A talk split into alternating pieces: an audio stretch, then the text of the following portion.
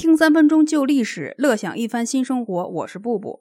我们都知道，西汉名将李广一辈子英勇粗犷，可惜阴差阳错一生，到死都没能够得到一个侯爵。最后一次在漠北打仗的时候，由于迷路，他羞愧自杀了。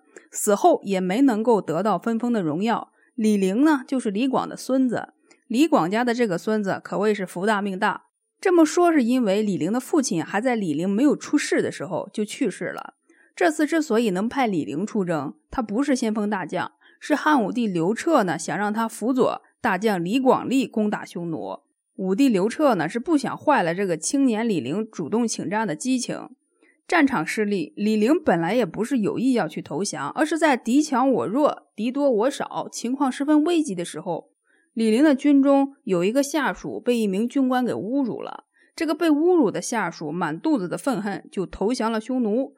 然后一五一十地向匈奴暴露了李陵这一小撮部队的军情。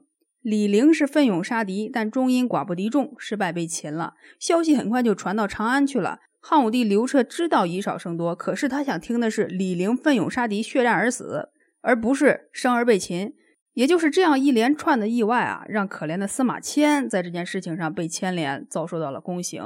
我一直都狭隘地认为司马迁遭受宫刑啊，这不是偶然事件，可能是在那个年纪上的司马迁遇到了一个气盛好战的皇帝。这次不遭受宫刑，可能也会有遇到其他磕磕碰碰。只能说李陵这一个偶然事件呢，间接的导致了司马迁遭受宫刑。最直接的原因是什么？当然是司马迁他的性格了。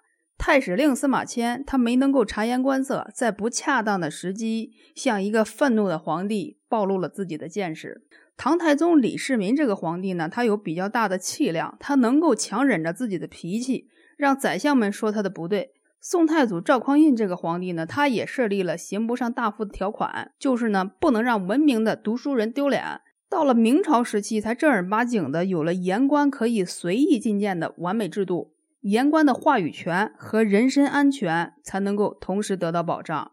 当汉武帝听闻到一个消息，说李陵被俘虏了，还活着，可想而知啊，怒气冲天。汉武帝打算制裁李陵的家人。这个时候呢，百官也都觉得李陵也太没有骨气了。曾经推荐过李陵出征的一个人，因为害怕牵连到自己的家人，也主动自杀了。汉武帝在朝上表示，谁敢帮李陵求情，直接杀，不解释。可是司马迁呢？作为一名太史令，直抒胸臆。他认为李陵这支部队呢，本来就是以少战多，弓箭用完了，救兵也没到，所以呢，才不幸遭到生擒。他本人的人品也不差，身有战功。之所以投降了，有可能是为了找机会回报汉朝的。汉武帝当然没有被这般见识感动，反而大怒。一个皇帝嘛，他感到自己的用人策略、惩罚策略被一个下属给挑衅了。更何况你只是一个太史令，也不是什么丞相、大司马，所以更认为是被一个外行的下属给挑衅了。于是刘彻大怒，攻行了司马迁，验证了李陵投降之后啊，也灭了李陵的三族。